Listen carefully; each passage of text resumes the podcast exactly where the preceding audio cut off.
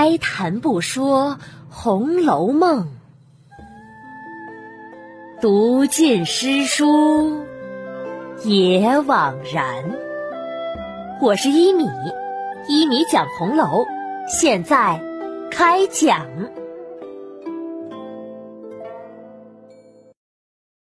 第二百四十三集：赖嬷嬷的唠叨。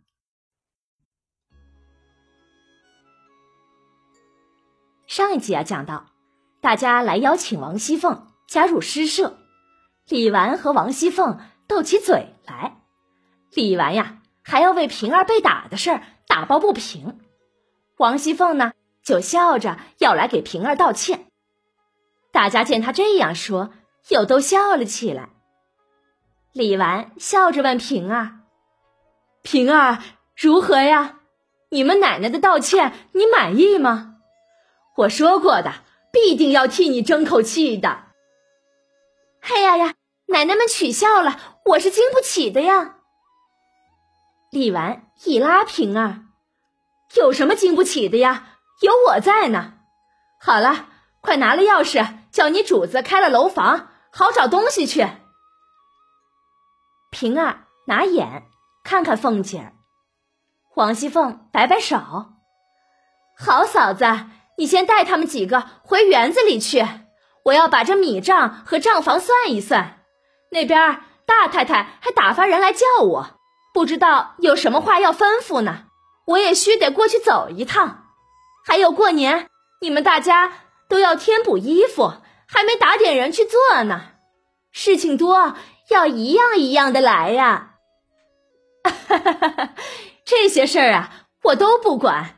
你只把我的事儿给办完了，我好歇着去，省得这些姑娘小姐们都来闹我。哎呀呀，好嫂子，给我一点时间嘛！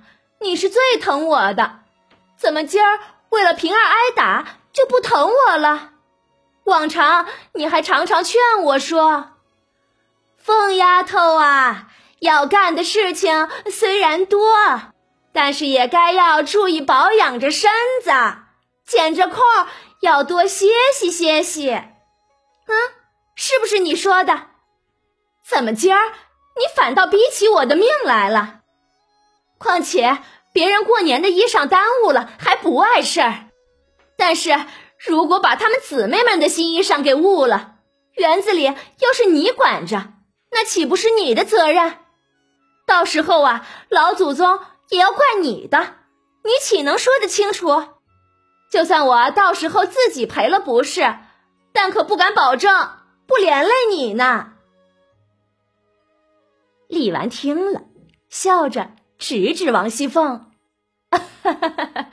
你们听听，他这话呀，说的多漂亮啊！看把他能的，别的都不说，我就问你，这诗社你到底管不管？这是什么话呀？”我如果不入诗社，花几个钱，那不成了大观园的反叛了？到时候哪里还能在这里立足啊？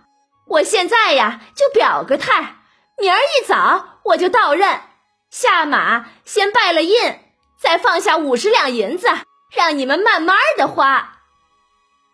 但是我又不会作诗作文的，只不过是个俗人罢了，因此。监察不监察的，倒也罢了，只在里面当差就是。反正出了钱了，你们还能撵我出来不成？王熙凤的一席话呀，说的众人呐又都笑了起来。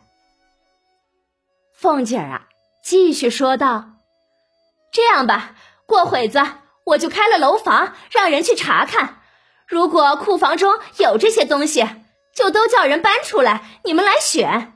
如果能用，就留着使；如果还少什么，就照你们的单子，我叫人替你们买去就是了。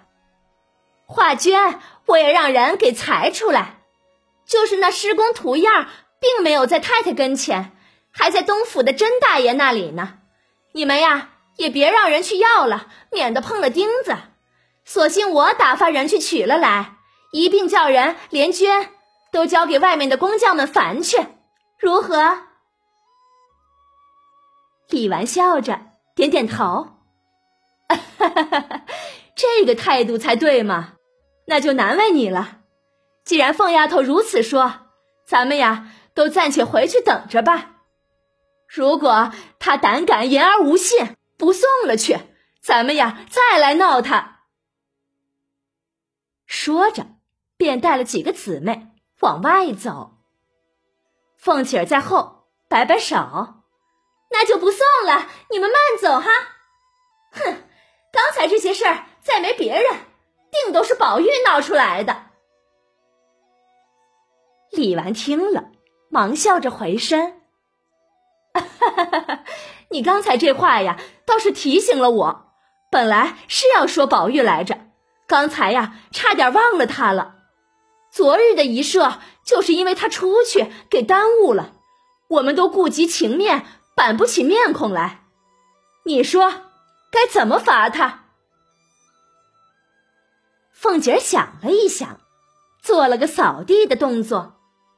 我看呀，别的法子倒都不好，只叫他去你们个人屋子里，罚他把各屋的地都扫一遍才好。众人呐，都笑了。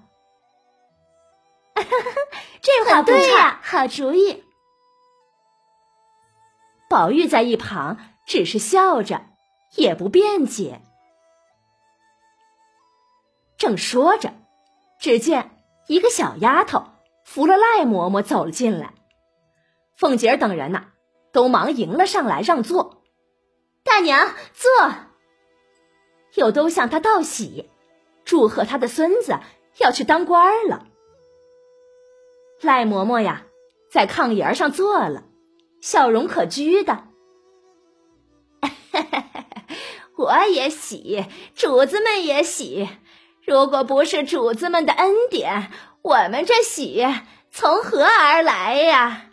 昨儿琏二奶奶又打发彩哥来赏东西，我那孙子在门上已经朝上磕了头了。李纨笑着问：“ 什么时候上任去呀？”赖嬷嬷叹了一声：“哎。”我哪里管他们呢？由他们去吧。前儿他在家里给我磕头，我就训斥他了。我说：“小子，你别以为自己是官儿了，就横行霸道的。你今年活了三十岁，虽然是人家的奴才，可一落娘胎，得了主子的恩典，就放你出来了。”上托着主子的红福，下托着你老子和娘，也像公子哥似的读书认字，也是丫头婆子奶妈捧着凤凰似的伺候着，长了这么大，你哪里知道那奴才二字是怎么写的呀？哼，现如今呐，只知道享福，也不知道。你爷爷和你老子受的那般苦，一家子熬了两三辈子，好不容易把你这个东西给供了出来。你从小啊也是三灾八难的，花了不少钱呐。为你花的银子呀，多的恐怕也能照你的样子打出你这么个银人来了。到了你二十岁上。有蒙主子的恩典，允许你捐个前程在身上，你呀要知道感恩。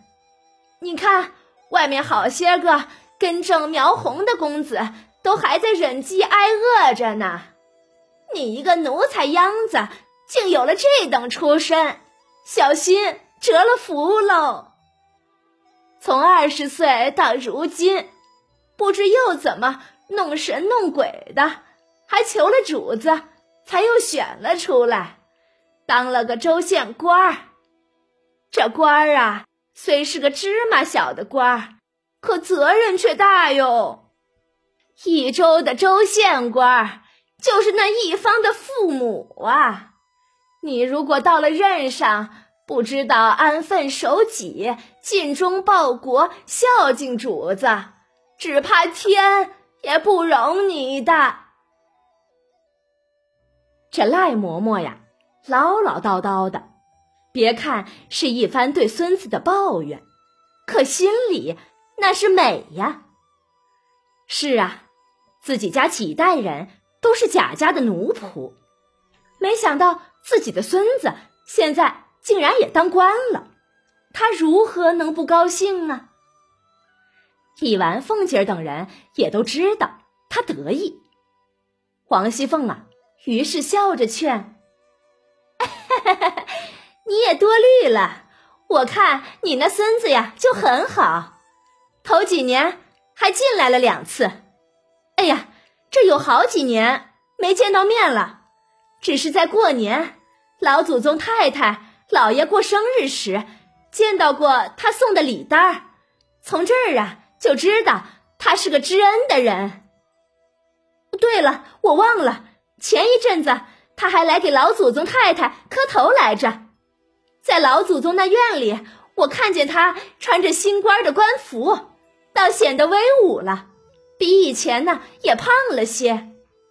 他这次啊被放了外任，正是该你高兴呢，怎么反倒愁起来了？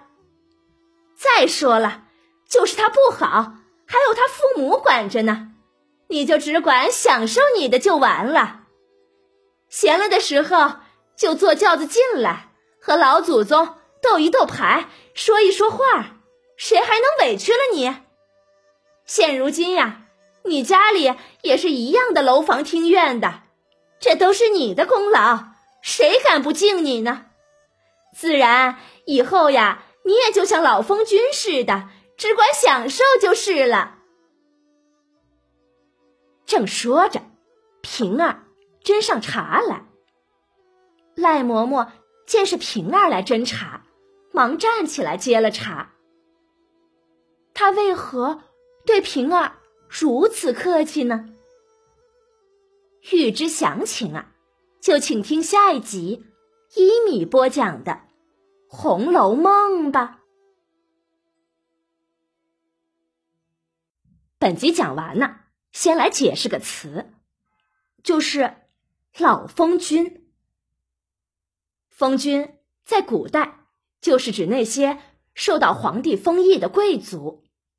老封君，顾名思义，也就是年纪大的、身份贵重的、受到过封典的贵族了。这一集和上一集有两处细节，解释了贾府。败亡的原因之一。上一集大家还记得吧？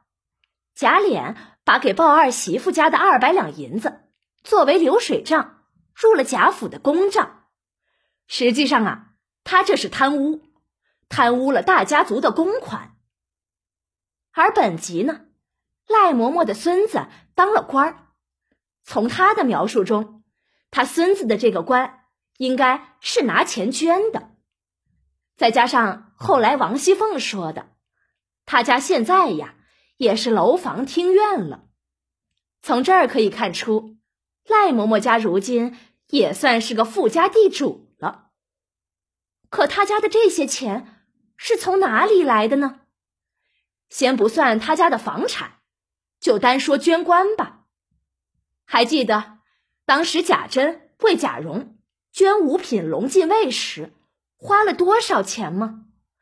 一千二百两银子呀！